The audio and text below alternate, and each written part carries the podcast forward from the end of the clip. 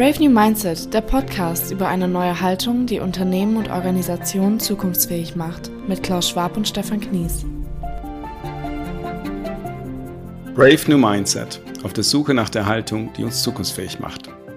Heute wird in der Wirtschaft und Organisationen viel über Transformation im Kontext von Digitalisierung, neuen Geschäftsmodellen und Nachhaltigkeit gesprochen. Häufig stehen dabei die Themen Technologie und Businessmodelle im Vordergrund. Natürlich sind technologische und unternehmerische Innovationen wichtig, aber wir sind überzeugt, dass echter Wandel nur dann gelingen kann, wenn er die Menschen mit ihrer Haltung in den Mittelpunkt stellt. Also deren innere Einstellung, ihre Wertvorstellungen, Denkweisen und auch ihre Emotionen. Deshalb machen wir uns auf die Spurensuche nach der Haltung, die uns zukunftsfähig macht. Darüber unterhalten wir uns mit Führungspersönlichkeiten aus der unternehmerischen Praxis, um aus ihren Erfahrungen für die Bewältigung zukünftiger Herausforderungen zu lernen. Hallo und herzlich willkommen zu einer neuen Folge von Brave New Mindset auf der Suche nach der Haltung, die uns zukunftsfähig macht. Wir haben uns heute einen sehr, sehr spannenden Gast eingeladen, mit dem wir über dieses Thema sprechen wollen. Zu Gast bei uns ist heute Jörg Hellwig. Jörg ist Chief Digital Officer bei der Firma Lanxess und äh, hat aufgrund seiner Erfahrungen mit dem Thema digitale Transformation einiges zu berichten darüber, was wichtig ist, gerade in puncto Haltung. Und daher freuen wir uns sehr, dass wir dich heute dabei haben, Jörg. Ähm, vielleicht stellst du dich kurz vor und erzählst uns mal ein wenig, was denn eigentlich deine Rolle bei Lanxess ist und was ein Chief Digital Officer so eigentlich macht. Ja, hallo Stefan, vielen Dank für das äh, Intro. Ähm, ich bin Chief Digital Officer bei Lanxess. Wir sind eine Spezialchemiefirma mit sieben Milliarden Umsatz äh, mit äh, Zentrale in Köln. Was macht ein Chief Digital Officer? Er bringt Technologie in eine große ähm, Firma, in eine Corporate, die äh, sehr erfolgreich ist, aber ähm, mit Digitalisierung zu dem Zeitpunkt, als ich meinen Job genommen habe vor drei Jahren, noch nicht so viel zu tun hatte. Und äh, spannend, es kommt natürlich auch mit Change Management, mit neuen Arbeitsmethodiken. Und wir versuchen einfach, unsere Firma mit Technologie auszustatten, um bessere und schnellere Geschäftsentscheidungen basierend auf Daten zu treffen. Mhm. Wenn wir jetzt mal auf die Digitalisierung gucken und die Chemiebranche, wo sind aus deiner Sicht die größten Chancen und die größten Herausforderungen in der Chemiebranche zum Thema Digitalisierung? Ich weiß, große Frage, aber Ach, das ist die, die einfachste von allen Fragen, überall. ähm, ich fange mal mit dem ganz großen Thema auch für die Zukunft an. Das ist Nachhaltigkeit, das ist äh, CO2-Reduzierung. Das mhm. ist eine gigantische Chance, die wir jetzt haben, weil wir schon immer sehr nachhaltig gearbeitet haben, aber durchaus limitiert in unseren Möglichkeiten. Wenn wir jetzt auf äh, die neuen digitalen Technologien gucken, insbesondere Datenanalytik, gibt es äh, ganz neue Möglichkeiten, ähm, auch zu kollaborieren mit unseren Lieferanten, mit unseren Kunden, mit unseren Energie ähm, Providern. Und ähm, das Nachhaltigkeitsthema ist das wichtigste Thema, nur es ist ein Thema. Und mhm. äh, überall, wo wir heute digitale Technologien beginnen einzusetzen, sehen wir, dass es äh, eine, eine gigantische Möglichkeit ist, besser zu werden, schneller zu werden und auch kreativer zu werden, weil einer der ganz großen Aspekte der Digitalisierung ist ja Effizienz. Das heißt, mhm. wir nehmen äh, unseren Mitarbeitenden die, die, die äh, langweiligen Jobs weg, jeden Tag nach Daten zu suchen, jeden Tag eine Excel-Liste zu beginnen und dann am nächsten Tag das gleiche wieder zu machen. Wir arbeiten systemischer und geben unseren Ingenieuren, unseren Chemikern, unseren Leuten in allen Funktionen diese Zeit zurück. Und wir sehen, dass diese Kreativität ganz anders jetzt gelebt wird und die Möglichkeiten genutzt werden können. Kannst du das ganz kurz ein bisschen konkretisieren, wie man das macht? Weil ich finde es total spannend zu sagen, im Chemiebereich Kreativität zu fördern über Digitalisierung. Also ist das, das ist ein bisschen konkreter? Ja, ein ganz einfaches Beispiel. Ähm, in, in einem Customer Service Bereich hast mhm. du ähm, Leute, deren Job es ist, den Kunden, ähm, die Kundenanfragen zu beantworten, ähm, in den meisten Fällen ist das noch per Fax passiert, das ist per E-Mail passiert, das ist per Telefon passiert. Genauso kamen die Kundenanfragen rein. Ähm, und es äh, war ein normaler Job bis vor einiger Zeit noch, dass man morgens gekommen ist, äh, hat seinen Bildschirm aufgemacht und hat angefangen zu gucken, wo liegt denn welcher Auftrag vor, wo ist der Container, ist der LKW äh, vor Ort schon und so weiter. Und wir haben uns das mit digitaler Technologie angeguckt. Das ist äh, im Prinzip nichts anderes als eine Vernetzung von unterschiedlichen Datenquellen mit einem Ausgabeformat. Und nachdem uns jemand erklärt hat, da gucke ich rein, in die Tabelle, in dieses System, da rufe ich an, da mache ich was, haben wir diese Datenpunkte vernetzt.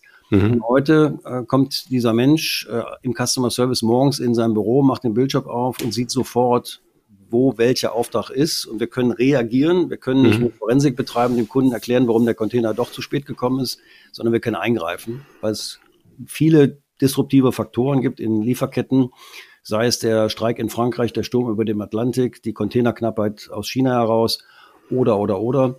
Und heute ähm, gibt das System uns die Informationen und dann können die Leute wirklich kreativ sein, okay. Lösungen finden, mit dem Kunden kommunizieren und äh, sehr schnell ähm, dieses Problem lösen und nicht einfach nur erklären, warum etwas schiefgegangen ist. Verstanden. Mhm, okay. Ja, es ist spannend, dass sich die, die, die Inhalte der, der Jobs dann auch so sehr stark gewandelt haben durch die Digitalisierung. Jörg, wenn du auch mal über das Thema Haltung ähm, nachdenkst und, äh, und äh, vielleicht mal uns sagen könntest, was glaubst du denn, was hat sich so in der Geisteshaltung ver verändert auch äh, durch die Digitalisierung? Und was empfindest du als, als wichtige Treiber in puncto Geisteshaltung, in, äh, wenn wir an Zukunftsfähigkeit denken? das ist jetzt so ein großes Wort, Geisteshaltung. Es ist ähm, ja die, die, diese Barriere etwas anders zu machen als bisher. Ähm, ich nenne das immer die vier Gründe, warum wir nicht digitalisieren. Das ist äh, zum ersten haben wir nicht selbst erfunden. Zum zweiten, das haben wir noch nie gemacht. Zum dritten, da haben wir keine Zeit für. Und zum vierten, wir sind doch auch ohne erfolgreich.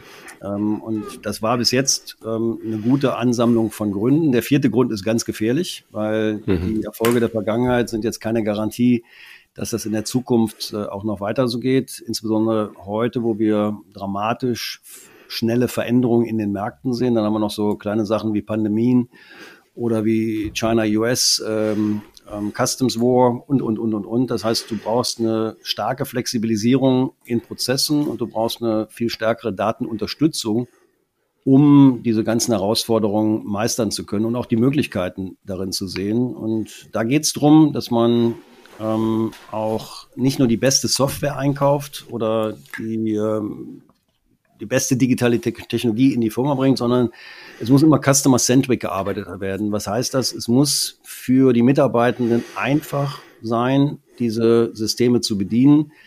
Ähm, es muss ähm, immer wieder die Frage gestellt werden, ähm, what's in there for me? Das, das fragt mich jemand, wenn ich komme und sage, guck mal hier, ich habe ja eine echt coole neue Datenanalytik-Software, guck dir das mal an. Jeder fragt dann, was ist drin? Und, und du hast von Geisteshaltung gesprochen. Ich mache dann immer so ein Business Case auf und sage, Stefan, guck dir das bitte mal an. Ich garantiere dir, wenn du mir eine Stunde deiner Zeit gibst, kriegst du ab morgen jeden Tag 15 Minuten zurück. Und das mhm. ist ein mhm. guter Business Case für jemanden. Das mhm. ist normalerweise etwas, was man eingeht. Das Risiko ist nicht zu hoch. Und in den allermeisten Fällen ist es ziemlich einfach, diese Effizienz reinzubringen mit ganz kleinen Sachen. Und dann geht man größer vor und geht weiter vor. Und je erfolgreicher man ist, umso weniger muss man kommunizieren, weil die, die Leute dann selbst kommunizieren. Äh, Im Produktionsbereich äh, gehen sie zusammen duschen nach acht oder zwölf Stunden harter Arbeit und der eine erklärt dem anderen, pass mal auf, da waren die Nerds gerade bei mir letzte Woche, das ist echt cool, was die machen. Mhm. Im Supply Chain Bereich äh, redet man in Communities, in der Marketing- und Sales Community, Sales Community, in Supply Chain Community, ähm, in der Development Community. Das heißt, ähm, die, die, diese Akzeptanz muss da sein das ist anders als eine, eine, ursprüngliche IT, wo ja meistens doch etwas nicht funktioniert und ähm, man das alles ziemlich schmerzhaft empfindet. Die heutige Technologie hilft, sie bringt Effizienz rein. Man muss nur darauf pochen, dass jeder versteht, jeder Arbeitsplatz ändert sich, Punkt. Und mhm. ähm, die, die ähm, sich ändern wollen, aber nicht können, denen kann man helfen, weil man muss trainieren, man muss auch ähm, immer wieder unterstützen, ähm, wobei in der heutigen Zeit jeder zu Hause digitalisiert ist und im Büro geben wir dann schon mal Kreidetafeln und Trömmelchen aus für acht Stunden und mhm. verlangen dann, dass man den Job gut macht. Das heißt, die Akzeptanz ist auf jeden Fall da, wenn man mit, mit Technologie kommt. Und in anderen Fällen muss man einfach sagen, das ist jetzt eine strategische Entscheidung der Firma. Und äh, wir, wir müssen das jetzt machen. Wir machen das jetzt, weil wenn wir zu lange warten, werden wir ein wirtschaftliches Problem bekommen. Obwohl wir heute noch erfolgreich sind, kann es sein, dass wir morgen oder übermorgen dann in Schwierigkeiten kommen. Hm, jetzt habe ich, also finde ich, äh, sehr nachvollziehbaren Ansatz zu sagen, ich, ich mache den Business Case auf, ich spare dir Zeit, ist natürlich irgendwie sehr rational und äh, hast ja selbst gerade gesagt, häufig haben die Leute ja wirklich Ängste auch. Also es ist einfach so die Angst vor der Veränderung, die Angst vor der fehlenden Kompetenz.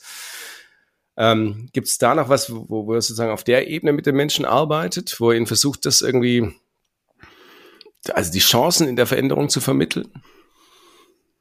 Es ist immer die Angst da, dass man kommt mit etwas, wo oder jemand kommt da und sagt, äh, das musst du jetzt machen und ich verstehe es nicht. Und mhm. äh, das ist so der erste Schritt äh, im Verlust des Arbeitsplatzes. Naja, werde ich, der bis jetzt in den analogen Methodiken als gut oder sehr gut beachtet wurde und anerkannt war, dass ich dann äh, jetzt nicht mehr mithalten kann. Aber das ist eben die Kunst, dass ähm, wir mit ähm, sehr ähm, ähm, schlauen Software-Systemen heute arbeiten, die sehen aber im Ein- und Ausgabeformat aus wie eine Excel-Liste.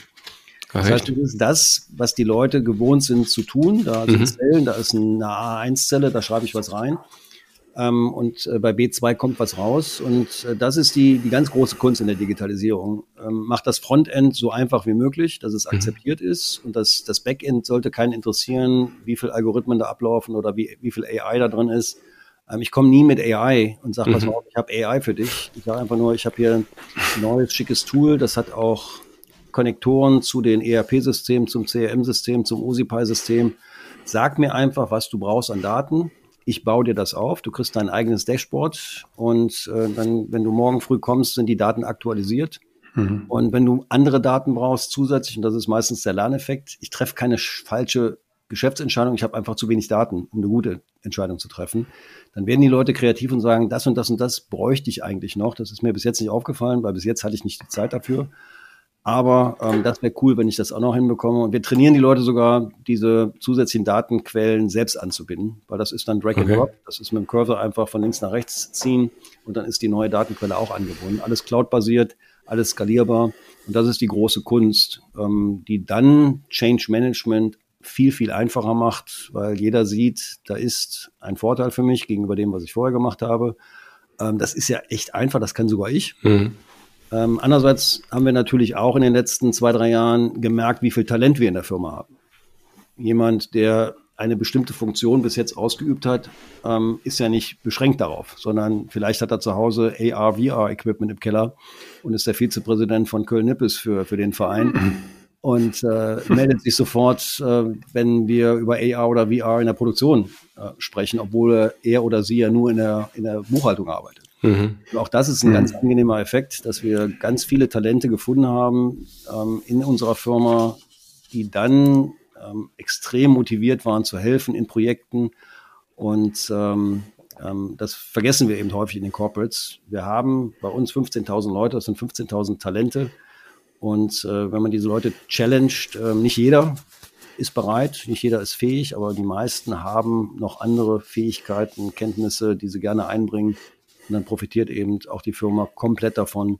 Die Leute sind motivierter und du hast nicht mehr diese, diese Silos überall, ich mache nur das, sondern mhm. ich darf das und das und das auch machen. Habt ihr das systematisiert? Das finde ich spannend. Also zu sagen, okay, ich gebe meinen Mitarbeitern die Möglichkeit, außerhalb seiner eigentlichen Kernkompetenz, für, den ich, für die ich sie bezahle, ähm, mitzuarbeiten. Gibt es da ein Programm für oder irgendeine eine, Systematik, wie er das macht? Das war ganz am Anfang schon, vielleicht ein bisschen intuitiv auch getrieben, aber auch ähm, aus meiner Erfahrung heraus. Ich komme ja aus dem Geschäft, das heißt, mhm. ähm, ich habe nie im, im, Corporate Center gearbeitet. Ich kenne aber die Situation, dass ein Corporate äh, Project aufgelegt wurde und dann wurden normalerweise ein, zwei Leute abgezogen, die dann in diesem Projekt arbeiten. Dann kam das Projekt und dann wurde ich gefragt, kannst du bitte das und das machen? Jetzt haben mhm. die Leute aber nicht mehr, die habt ihr mir gerade weggenommen. ähm, das heißt, ich habe ähm, sehr stark darauf geachtet, dass ich am Anfang meiner Tätigkeit ähm, ein sehr kleines Team behalten habe, also ein Kernteam. Wir haben aber sofort eine sogenannte Digital Driver Community gegründet. Was ja. heißt das? Wir haben uns in allen Bereichen, ob es Business ist oder Zentralbereiche, in allen Ebenen in allen Regionen Leute gesucht, die wir entweder kannten oder wir haben so ein bisschen ähm, ähm, auch umgefragt, wer könnte denn äh, interessiert sein, haben diese, diese Mitarbeitenden mit einer virtuellen Ohrmarke versehen, habe gesagt, ihr seid jetzt Digital Driver, ist ja auch ein cooler Titel. Mhm. Haben sie ein bisschen bespielt mit Informationen, haben ihnen auch äh, ein bisschen Training anheimgestellt. Wir haben ähm, mit, mit, äh, mit Ada gearbeitet, mit Miriam Meckel und Lea Steinacker, haben dann mhm. die ersten 40 Leute reingeschickt in das Programm.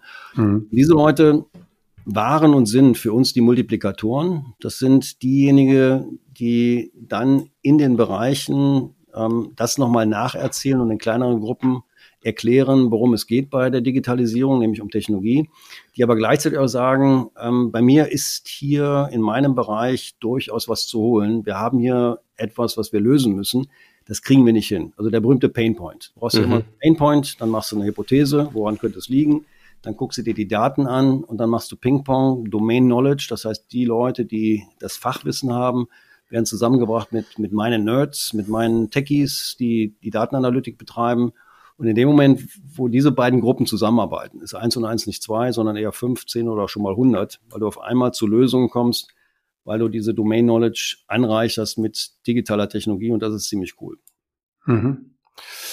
Jörg, ich hätte noch mal eine Frage, was du, ähm, du in dem in der in dem Job, in dem du unterwegs bist, musst du ja auch ab und zu mal ähm, gewohnte Prozesse aufbrechen und ähm, auch vielleicht einfach mal Silos aufbrechen äh, und alte Gewohnheiten. Äh, kannst du mal sagen, was aus deiner Sicht so die Eigenschaften sind, die du auch reinbringst oder die Haltung, die du reinbringst, die dir auch geholfen hat, in dem Job erfolgreich zu sein? Was würdest du da sagen? Was sind die drei Haltungen?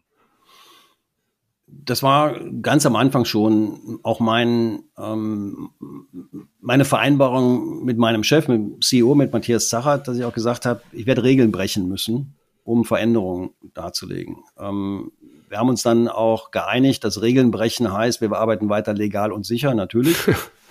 Aber wir stellen durchaus Richtlinien in Frage, die irgendwann mal, vielleicht sogar aus unserem ehemaligen Mutterkonzern Bayer übernommen worden sind vor fast 20 Jahren oder die irgendwann mal sinnhaft eingeführt worden sind, die aber vielleicht heute nicht mehr aktuell sind. Das heißt, dieses kritische Umgehen mit deiner eigenen Firma, ist das wirklich etwas, was Wert kreiert? Hilft uns das? Brauchen wir diese Richtlinie? Wir sind nun mal sehr richtliniengetrieben in den großen Corporates. Und wenn du kritischer damit umgehst, du hast immer ein Verständnis, dass bestimmte Sachen da sein müssen, aber nicht immer und nicht zu 100 Prozent. Also so ein gewisses Risiko einzugehen, immer mit der klaren Maßgabe, immer legal arbeiten, immer sicher arbeiten. Ähm, und dann ist in Frage stellen, und das war dann auch ganz klar die Anweisung meines Chefs, wenn du was findest, wo du meinst, das macht keinen Sinn, dann bring's genau zu dem Gremium, was es mal entschieden hat, nämlich den Vorstand, und dann reden wir drüber. Und dann gucken wir mal, ob wir das nicht ändern oder sogar lassen können. Ähm, wir haben viele Sachen hinterfragt. Wir haben auch bei vielen Sachen gesagt, das macht trotzdem Sinn. Wir sind eine gelistete Company, wir müssen das machen, weil da gibt es rechtliche Beschränkungen. Aber es gibt auch viele Sachen, wo wir Änderungen vorgenommen haben oder auch gesagt haben, eigentlich wissen wir gar nicht mehr, warum wir diese Richtlinie haben. Die ist irgendwann mal ähm, vereinbart worden, aber die können wir auch rausnehmen. Das, das, das mhm. beschleunigt den Prozess dann.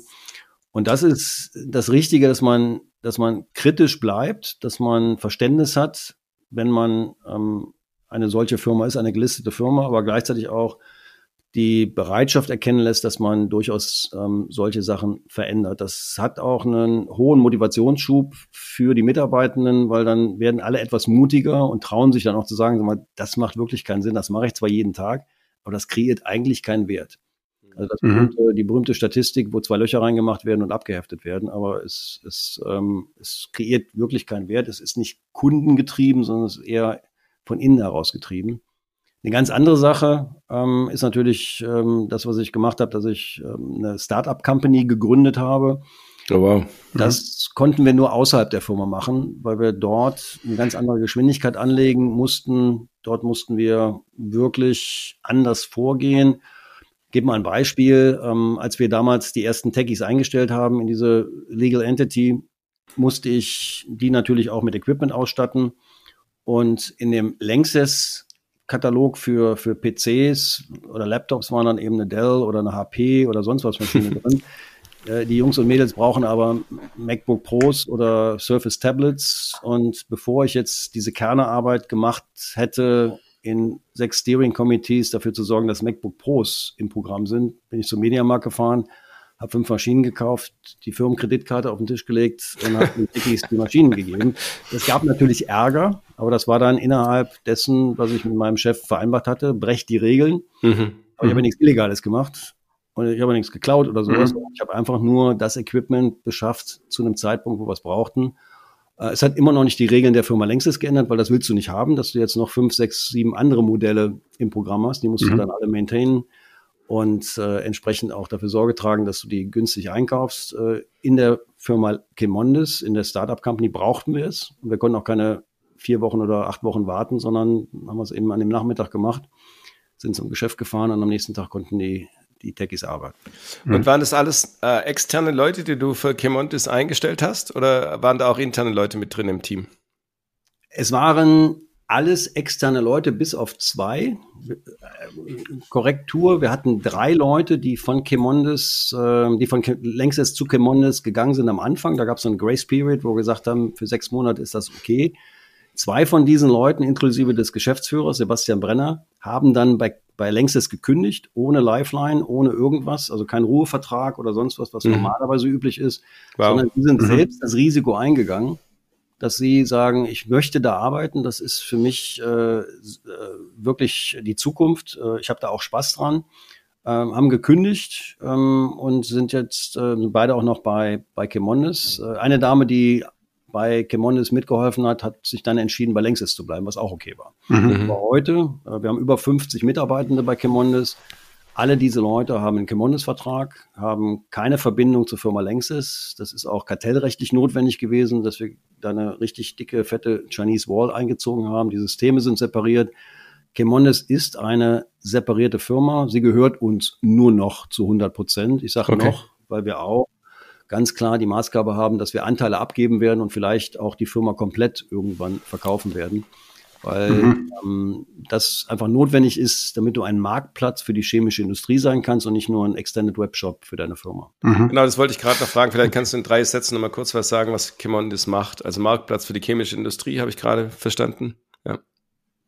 Ja, das war der Schritt, den ich gehen musste, weil wir natürlich auch eine Digitalisierung unserer Marketing- und Sales-Aktivitäten auf dem Programm hatten. Dann habe ich so ein bisschen drüber nachgedacht, äh, unsere Produkte auf einen Webshop zu bringen, das heißt unsere Webpage zu nutzen brillante Idee, nach zwei Wochen gemerkt, dass es eine total äh, schlechte Idee ist, weil es keinen Wert für den Markt kreiert. Dann wollten wir auf einen Marktplatz gehen, haben aber gemerkt, da gibt's nichts. Es gab etwas, wo ein paar Wettbewerber vielleicht äh, sich Marktplatz genannt haben, aber dann war es doch wieder nur ein Extended Webshop. Es gab ein paar Tech-Buden, die gemeint haben, oh cool, die chemische Industrie hat sowas noch nicht, das mache ich nicht. Die haben aber komplett die Komplexität der chemischen Industrie unterschätzt und sind dann auch relativ schnell wieder rausgegangen.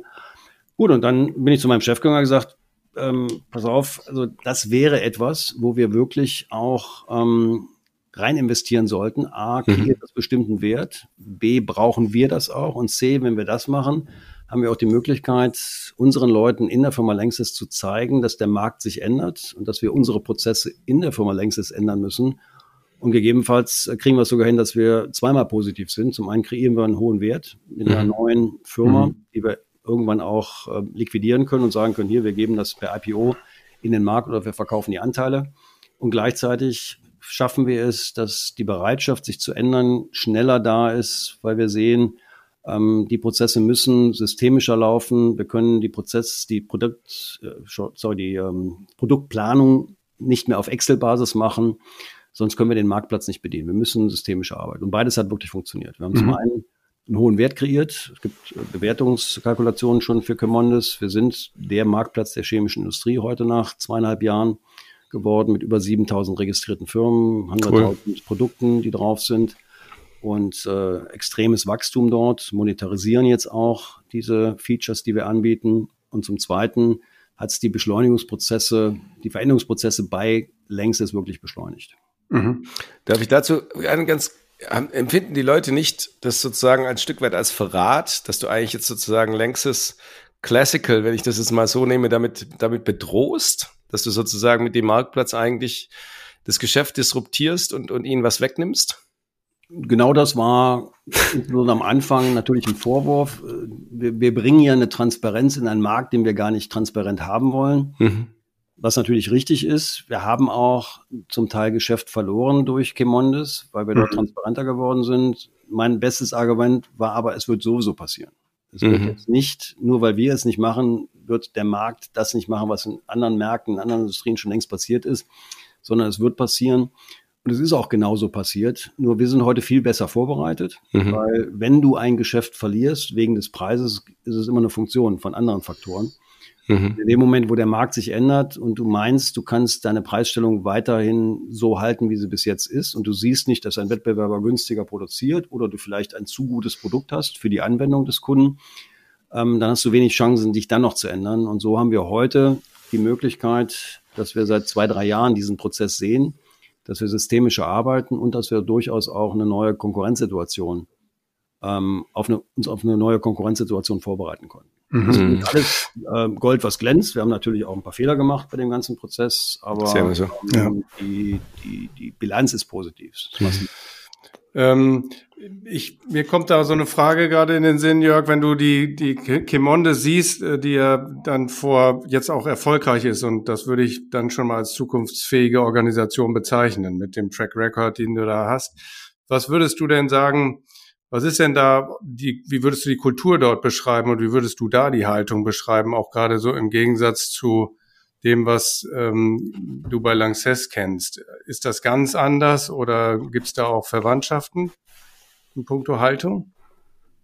Ist natürlich ganz anders. Ich würde es nicht Haltung nennen, sondern ich würde es einfach Arbeitsmethodik nennen. Es wird anders gearbeitet, natürlich in Scrum gearbeitet. Es wird ähm, weniger Hierarchiestufen gearbeitet. Aber auch dort hatten wir natürlich die Situation, das hat ja Sebastian Brenner dann, nachdem ich rausgegangen bin, ich musste ja auch rausgehen als Geschäftsführer, als Aufsichtsrat und so weiter. Ähm, der jetzige Geschäftsführer hat das dann perfekt weiter modelliert und äh, aus einer Startup-Phase, wo wir fünf Leute hatten, wo wir zehn Leute hatten, haben wir heute fünf Leute. Das du brauchst dann auch ein gewisses C-Level irgendwann.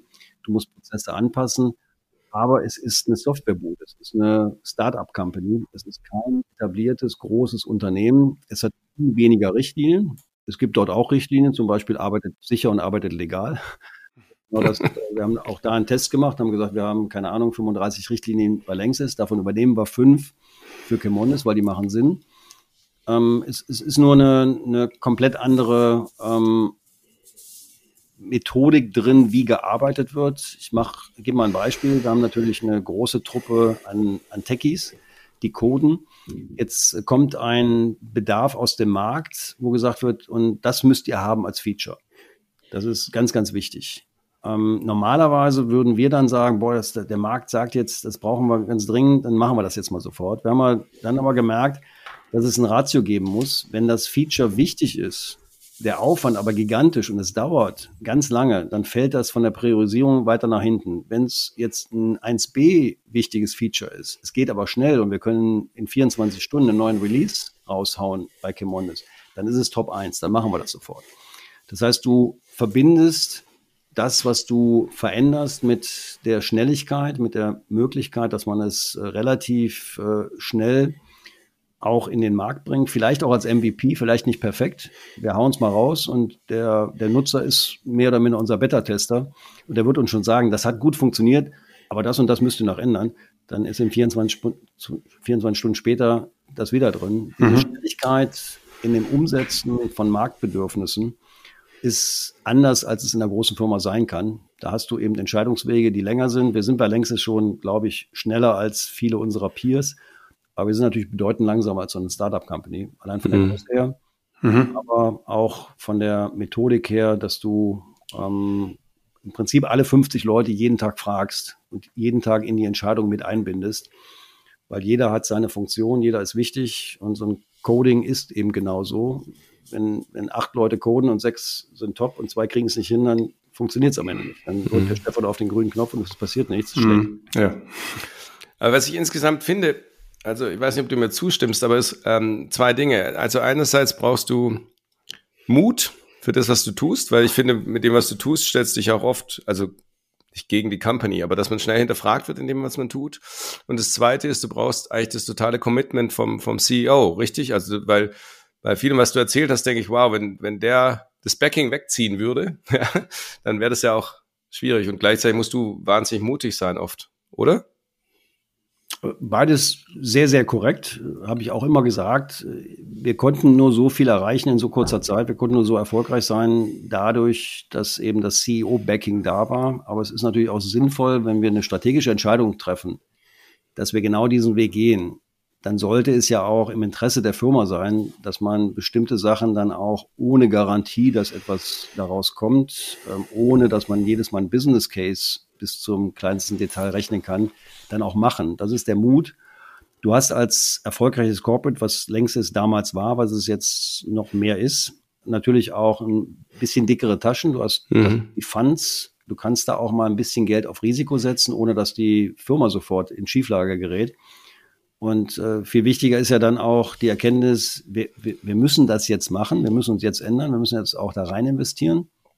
Weil wenn wir in zwei oder drei Jahren in der Ecke stehen und können uns kaum noch bewegen und dann wollen wir was machen, dann haben wir vielleicht mhm. gar nicht mehr die Möglichkeit, etwas mhm. zu machen. Mit Kimondes mhm. haben wir es eben geschafft, dass wir ein Vakuum aus dem Markt genommen haben. Es gab keinen Marktplatz, jetzt gibt es einen Marktplatz. Und ich glaube, wir haben auch verhindert, dass andere, die offensichtlichen großen Tech-Firmen reingehen in den Markt, weil wir jetzt da sind, mhm. setzen den Platz. Und äh, ein gutes Beispiel, dass man nicht warten sollte, bis man sich nicht mehr bewegen kann und dann aus der Angst und aus der Not heraus etwas macht, sondern mhm. sofort mit den Möglichkeiten, die da sind, mutig und konsequent auch vorgeht. Konsequent ist, dass man nicht bei der ersten Schwierigkeit wieder sagt, oh, haben wir gewusst, mhm. dass das nicht, nicht gut geht, sondern mit 51 Prozent Knowledge auch rausgeht, anfängt und dann im Prozess adaptiert, weil es ist sowieso schwierig heute nicht nur fünf Jahrespläne, sondern Jahrespläne oder Monatspläne ja. zu machen. Es ändert sich so dramatisch viel und schnell, dass es gut ist, wenn man mit voller Überzeugung losläuft und dann sagt, okay, wir adaptieren zwischendurch. Mhm. Ähm, sag mal, Jörg, die, die Widerstände, die du hast in deinem Job, und da sind ja einige, auch jetzt in den letzten Jahren, die du immer wieder gesehen hast, äh, wie bist du damit umgegangen? Du bist ja mal sicherlich auch mal irgendwann nicht weitergekommen. Irgendwann war vielleicht auch mal eine Tür verschlossen. Wie war, wie bist du damit umgegangen? Was hast du daraus gelernt? Was heißt verschlossen? Ähm, ich, ich beantworte es mal anders. Ich habe seltenst, ich muss überlegen, ob ich überhaupt jemals mein CEO-Mandat nutzen musste. Oh. Ähm, mhm. In der Form, ähm, dass ich zu meinem Chef gesagt habe, und, und guck mal hier, der Stefan, der ist böse, der will nicht. ähm, ruf du den mal an. Ähm, es ging dann eher um eine andere Steuerung, vielleicht auch eine Incentivierung in der Form, ähm, dass der Vorstand dann gesagt hat, okay, dann müssen wir vielleicht da eingreifen und sagen, ähm, wir, wir weisen nicht an, aber wir, wir motivieren Leute in einer Verantwortung, das auch so zu machen. Es war am Anfang schwieriger, da war aber auch der Rücken sehr breit. Ähm, wir wollen Regeln brechen, wir wollen Veränderungen machen. Dann kam auf einmal dieser Schwung, dass wir so unfassbar viel Technologie gefunden haben. Mhm. Fast alles, was wir irgendwo gesehen haben, hat geholfen. Dann musst du wieder selektieren und sagen, wow. das können wir sofort machen. Und dann hast du die ersten Erfolge und das ist das beste Argument, dass dann die, die Mitarbeitenden sich selbst motivieren und der eine sagt, pass mal auf, ähm, die sind echt cool, die helfen, guck dir das auch mal an, weil ihr habt bestimmt ähnliche Probleme. Und dann ist es wie immer, ähm, sprech über die Sachen, die du erfolgreich umgesetzt hast, sehr viel. Also einer meiner großen Jobs war und ist Storytelling. Ähm, diese Real Stories, jetzt nicht irgendwie theoretisch auf vielen PowerPoint-Folien bunt eine Geschichte erzählen, die generisch ist, sondern auch kleine Sachen rausstellen und sagen, guck mal hier, das und das haben wir gemacht und das hat geholfen. Das war jetzt nicht der riesige Quantensprung, aber es ist die erste Verbesserung gewesen. Und in dem Moment, wo du dann diese, diese Bereitschaft siehst, dass mehr und mehr Leute auch was ausprobieren wollen, weil sie vielleicht auch frustriert sind, dass bisherige Methoden nicht funktioniert haben oder die Mittel, die man ihnen gegeben hat, nicht ausgereicht haben, dann ist es ein Selbstläufer. Dann mhm. muss man gucken, dass man sich nicht verheddert, dass man nicht überall was anfängt, sondern dass man auch bestimmte Sachen mal etwas verlangsamt. Zum Beispiel ist es ja auch extrem unfair gegenüber einer etablierten IT-Abteilung, dass ich jetzt jeden Monat mit was Neuem komme. Wir haben ihre silbernen Kisten, an denen sie rumschrauben, versuchen jetzt ähm, dramatisch in die Cloud zu kommen, äh, müssen die alten Systeme laufen lassen. Ich komme mit den neuen Systemen, die Kosten explodieren, nicht so populär. Also auch eine Bereitschaft erkennen, dass man die, die Sachen realistisch sieht und dann auch mal ein bisschen verlangsamt, ohne dass man sich total entschleunigt. Gleichzeitig mhm. auch sagt, wir müssen jetzt da rein, zum Beispiel Cloud-Migration, wir brauchen skalierbare Netzwerke, weil ansonsten wird das hier ähm, ganz schnell an der Wand laufen. Und ähm, am Ende ist es immer die Frage, was erfolgreich? Ich kann beantworten, ja. Ich kann aber auch beantworten und, und resümieren, dass wir gerade erst am Anfang stehen. Also mhm. Das, was Klaus am Anfang gefragt hat, Nachhaltigkeit, was ich gesagt habe, Riesenthema, das ist ein, gigantisches Spielfeld, um das mhm. jetzt nicht despektierlich auszudrücken, aber einfach zu sagen, da jetzt mit digitaler Technologie reingehen, ist the real thing und wird auch ähm, dramatisch zu Erfolgen führen. Mhm. Mhm. Ich meine, dann, wenn wir jetzt versuchen, so Erfolgsfaktoren abzuleiten für die Transformation von, von dem, was du erlebt hast, würde ich sagen, okay, Mut, CEO-Backing, Storytelling, das finde ich auch nochmal wirklich wichtig, also es ist sozusagen verstehbar zu machen. Und ich glaube, ich habe die These, deine hohe Glaubwürdigkeit im Unternehmen, weil du aus dem Unternehmen, also aus der, aus der Branche kamst, wie ich dich vorher richtig verstanden habe, war, glaube ich, auch alles entscheidend für die Leute. Dass sie nicht das Gefühl hatten, da kommt jemand, der erzählt uns jetzt die neue digitale Welt, sondern der versteht extrem unser Geschäft. Richtig? Absolut. Ähm, zum einen meine, meine Geschäftserfahrung, mhm. dass ich genau diese analogen Prozesse gekannt habe, kenne, ähm, auch gelitten habe unter diesen analogen Prozessen, mhm. wie, wie schwierig es war, da auch auf Veränderungen, zum Beispiel Finanzkrise oder oder oder reagieren zu können. Und dann diese, diese klare Konsequenz, wir, wir wollen das, wir machen das. Der CEO hat das als äh, Maßgabe ausgerufen. Wir sind mutig genug. Wir lassen uns auch durch Rückschläge nicht in irgendeiner Form entmutigen. Ähm, es ist natürlich auch eine Phase eingetreten. Am Anfang war es sehr cool, kein Budget, kein, kein Zeitplan, macht mal, guckt mal. Ab dem zweiten Jahr kommt natürlich auch von dem CEO oder auch vom CEO, mhm. wann kommt das Geld zurück?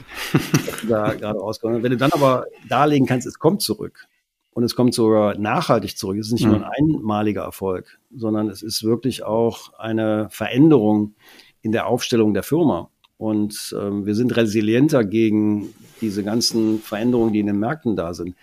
Dann ist es jetzt viel leichter geworden, als es am Anfang war. Mhm. Mhm.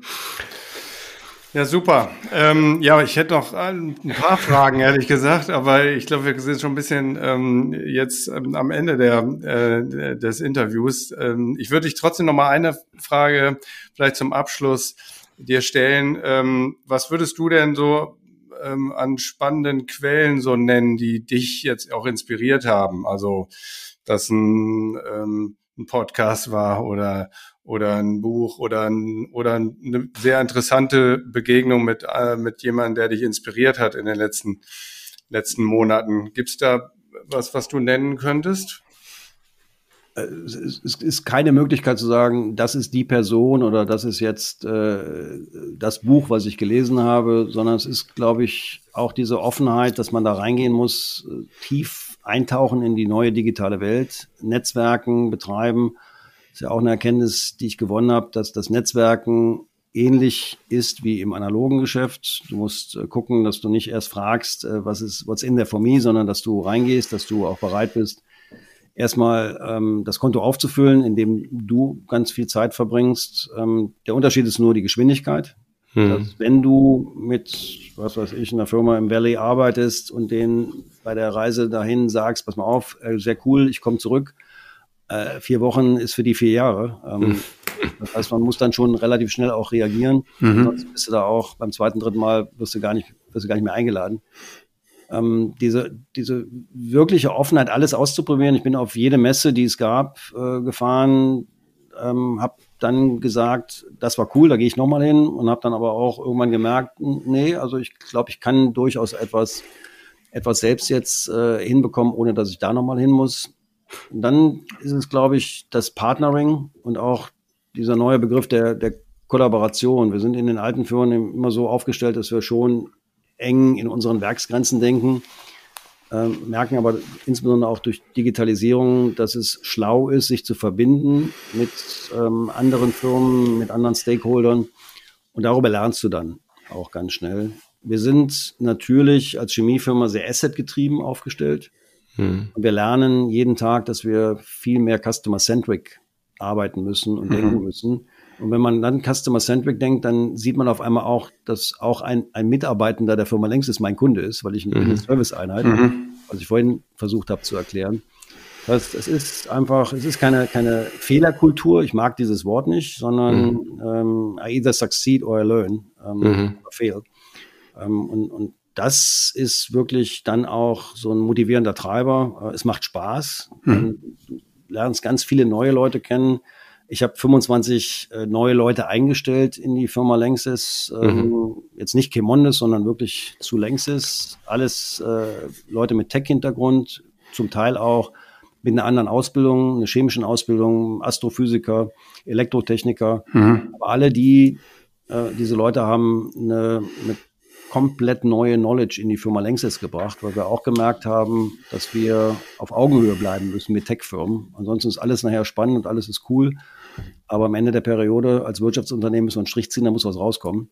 Mhm. Und das mhm. kriegst du dann hin, indem du auch merkst, wir müssen jetzt selbst intern nachlegen, haben dann die vorhin schon besprochenen Talente gefunden und sind jetzt eine andere Firma. Wir haben jetzt mhm. auch die ersten Softwarepatente angemeldet für Längstes. Das heißt, wir sind jetzt auch eine Softwarefirma. Das ist mhm. schon cool, dass man als 150 plus Jahre alte Chemiefirma jetzt sagt, ähm, wir sind auch eine, eine Software-Company. Mhm. Wir haben sogar eigene Patente in Software. Das heißt, wir sind jetzt auch den Schritt gegangen, dass wir selbst entwickeln können. Mhm. Dass wir nicht teure Lizenzen nur noch kaufen, sondern wir können durchaus auch entscheiden, das kaufen wir, das macht Sinn. Aber da macht es mehr Sinn, dass wir es selbst entwickeln, weil da sind wir einfach näher an den Bedürfnissen, die die Firma Längstes hat. Echte Transformation, würde ich sagen. Ja. Jörg, vielen, vielen Dank für deine Zeit. Hat jetzt ein bisschen länger, als wir uns vorgenommen hatten, aber war so spannend. Vielen Dank äh, für das offene Gespräch und weiterhin viel Glück, viel Mut in der Veränderung und viel Spaß dabei vor allem. Ja, vielen Dank, Jörg. Viel Erfolg weiterhin. Ne? Ja. Danke.